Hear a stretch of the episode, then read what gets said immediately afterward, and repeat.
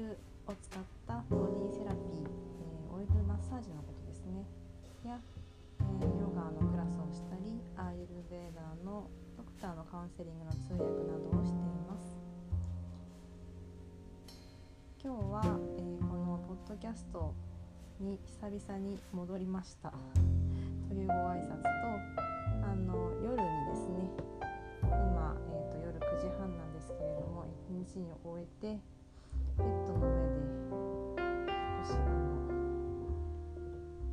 何て言うんでしたっけ枕トークっていうんですかね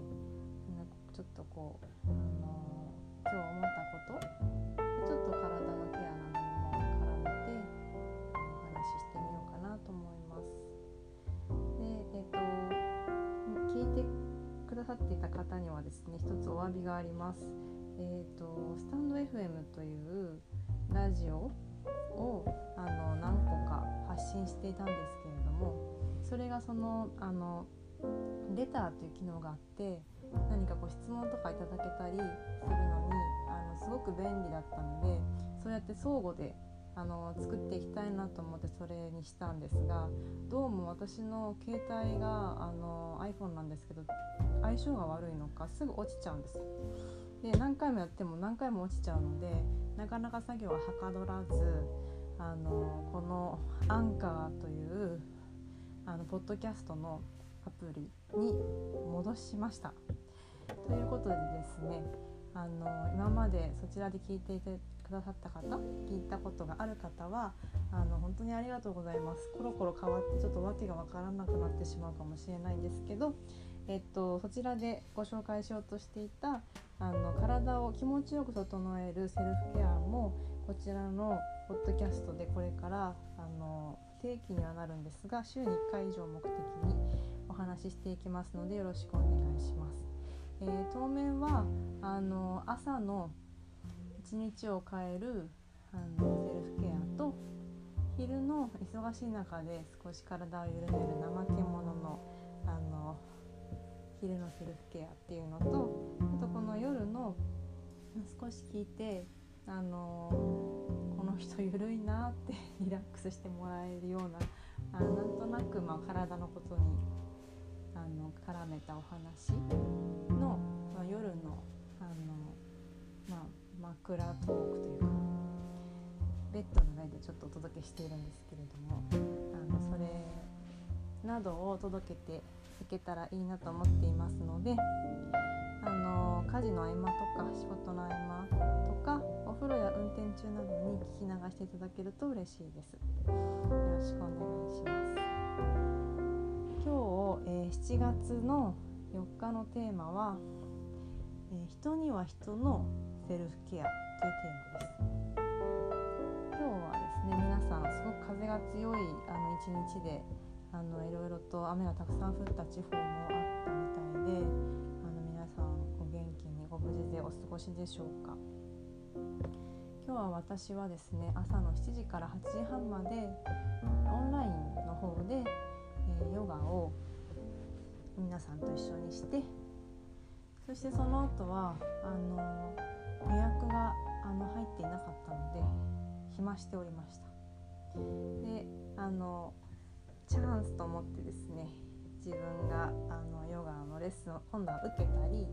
あとはいつもいろいろとやりたいことは溜まっているので、ま、読みたい本をこれだけ読もうかなとかなんかあのこの勉強しようかなとかいろいろ考えてた割には大してはかどらずあの、まあ、ちょっとした事務作業をしたりとかスケジュールをあの練り直したりとかこういうなんか収録ものとかの計画を立てたりとかしてあとお客様とのやり取りしたりとかしておりました。で今日の、えーと、夜にですね NHK でその人体っていうあのシリーズがあるんですけどそれでやっていた番組があの人体 VS ウイルスっていう驚異の免疫ネットワークっていう番組がやってました。でこれが、えーと、タモリさんと山中あの先生っていうあの教授ですね IP 細胞の教授の方との、え番組ですごくあの面白かったです。であの母と一緒に見たんですけれどなんかあの人には人のその体の中の自然にもともとある免疫っていうのがあってもう一つその外からのウイルスによってまた進化していく獲得免疫っていうのが2つあるっていう話だったんですがそれをですねその映像で見れるんですよね。であのそれぞれの細胞がどういうふうにあの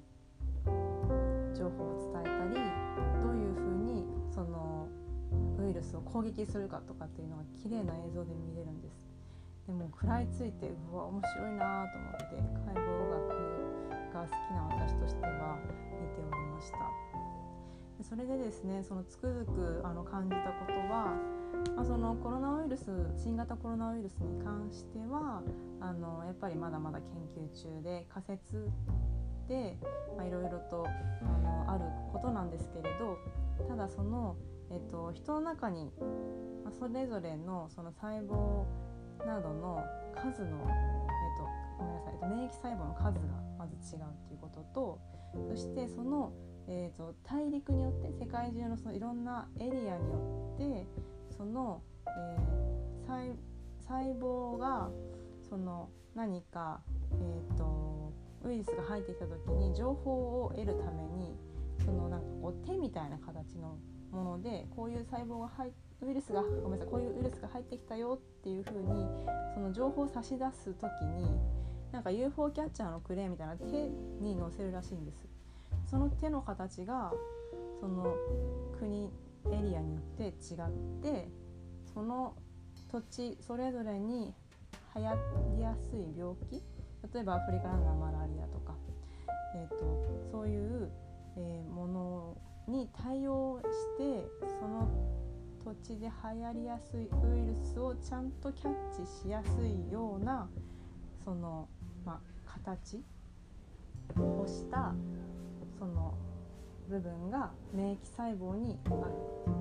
ちょっともしも違ってたら申し訳ないんですけどそういう話をやっていました。ですごいあのびっくりしてで、まあ、その今日本の人に感染者数とかあの死者数が少ないのはそういう遺伝的にあのその免疫細胞が持ってる、まあ、そういった機能があのコロナウイルスに、えーと、コロナウイルスというウイルスを、まあ、そのキャッチしやすかったりこの情報はあのこのウイルスはこうですよっていうふうに情報を伝えやすいようなそのあの、まあ、その手みたいな。情報を差し出す手みたいなその情報を伝えるところの部分のあの形があの、まあ、コロナウイルスに対応しているんじゃないかでアジアの県アジア圏の人はそういうふうにあの遺伝的なそういうものを持っているので欧米の県の人よりも感染者数とか死者数が少ないんじゃないかっていうお話もありましたでそれはま仮説なんだそうなんですでもそのそれを見た時にその人それぞれで抗体を作れる数があの違ったり人によってはその新型コロナウイルスのウイルスに対しての抗体が少なく作る人もいればもう何万倍だったかな？もう作る人もいるっていう情報作るっていうお話がありました。すごいですよねなんかその人によってその抗体のあの数でさえも全然違ってでその回復した方の中でもそのどれぐらい体の中で抗体が作れるかっていうのは人それぞれ全然違うんだそうなんです。でなんかちょっと余談余談っていうかそのプラスアルファの情報になるんですけどそのえっ、ー、とたくさん抗体が作れるような遺伝子を持った方の血液をそのもう助からないんじゃないかと言われていた患者さんに注入することでその抗体が体に入ってその方が助かるというあの今方法があって臨床試験段階なんだそうです。そのやっぱり人それぞれの体っていうのはそれだけみんなバラバラで同じ国の人であっても全然違うっていうことがあのその遺伝的にも免疫細胞の数も違うですすごいなってもうなんか目を輝かせて見ておりました。であのまあ、そういうふうにもちろん研究してくださる方とか医療従事者の方々看護の方々本当に感謝だなってつくづく思いましたしあのやっぱり健康ってていうものをあの届けることに携わっている私としては小さな力ではありますがあのやっぱりいろいろとできることをやっていきたいなと思ったんですよね。はあ、なんかすごい壮大でその実際にそのウイルスを免疫細胞を食べるとことかもあの画像というかテレビで流れていました。体の中の細胞がウイルスと戦ってでその抗体を獲得したり、まあ、その自然な免疫がなかなかそのあのコロナウイルスに勝つことができず自分の体をですねあの爆破させてでその免疫細胞が体を守るとするとかもうなんか感動してしまいましたね。まあ、そんなことをですね長く話してしまいましたが、ま、何が言いたいかっていうと人それぞれの体なんだってことなんですよね。でアイルベーダーでもあの本当に人それぞれ体質が違いますっていう話があってその体質っていうのは受精の時に決まるっていう話があるんですけれども。あの私たちはそのやっぱりいろいろな情報を雑誌とかメディアとかから取れる時にこれがいいとかこうすると例えば痩せるとかこうすると体が元気になるとかそのなんかこうみんなが大体こう知ってる有名なこととか注目されてることとかにと取り飛びつきがちですよね。でも人の体ってやっぱりみんな違うんですよ。で私は体に触れさせていただくのでその方その方の体つきとか骨格とか筋肉とその体の組織のあのバランス筋肉量から骨の太さからあの、まあ、脂肪とかその他の部分のその柔らかさまでもう本当に1,000人いたら1,000人違うなって思うんです。でそれはもうあの不思議なんですけど本当にみんな違ってで同じ人であっても日によってもまた違うんです。なのであのもちろんその同じものをやるっていうのは、まあ、ある程度多くの人に聞いているからこそ有名だったってことももちろんあると思うんですけどでももっと大事なのはやっぱり自分があのどういう体質だったりどういう傾向があって何が自分に合うのか何が自分がやったらすごく心地が良いと感じたり体が調子が良くなったり気分が上がったりするのかっていうのをそれぞれの方が自分で知っていくっていうのはやっぱすごく大事だなと思いますもちろんこういうふうに免疫細胞のこととか体の中のことというのはわからないこともいっぱいあるんですけどでもその自分の中であの体に興味を向けて知っていくことでたくさん情報は集められるし傾向と対策みたいなものを練ることは可能だと思います。であのやっぱり人それぞれが自分の体をそういうふうにあの、まあ、病院に預けてしまうとか誰かに聞くとかもちろんその専門的な人の意見を聞くのは大事だとは思うんですがということだけではなくて自分で自分の体を大事にするってことができたらあのきっと何て言うか、まあ、その心身ともに豊かな毎日とか暮らしというものそして本当のあの長く続く長い目で見た健やかさというものにつながっていくんじゃないかとかそんなことを考えながら見ておりました。ということであの普段私は、えー、教室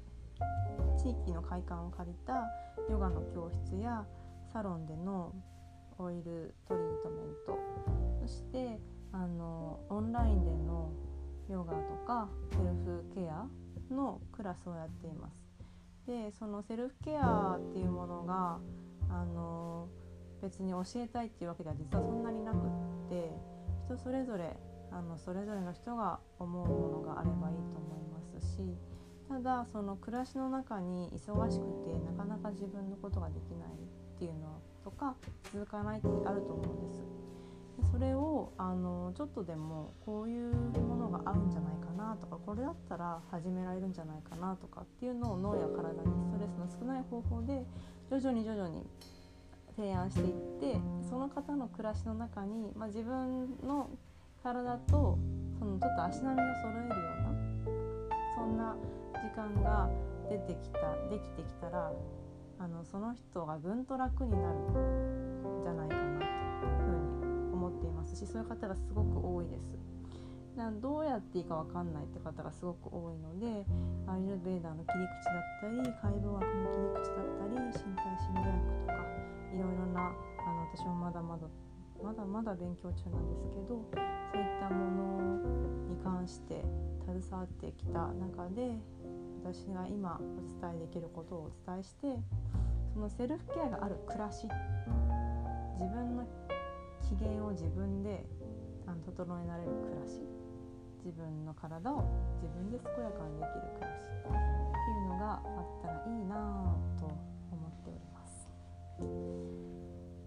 で詳しいあのセルフケアの方法はまたあの小さく短くちょこちょことその朝のセルフケア昼のセルフケアという形でお届けしていきたいと思います今日はこの人には人のセルフケア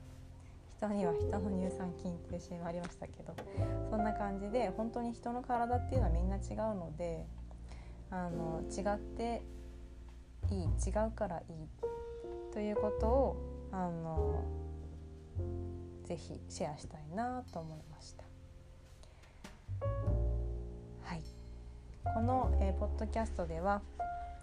このように、まあ、私のこういうちょっと日々のことも今後は交えながら暮らしの中で気持ちよくできる体の整え方というものをご紹介していきたいと思います。これはあの私が今まで、まあ、この体のあのヨガとかマッサージというものに携わってきた中で学んできたことや自分が、えー、と20年間もうすぐ21年になってしまいますがヨガに出会って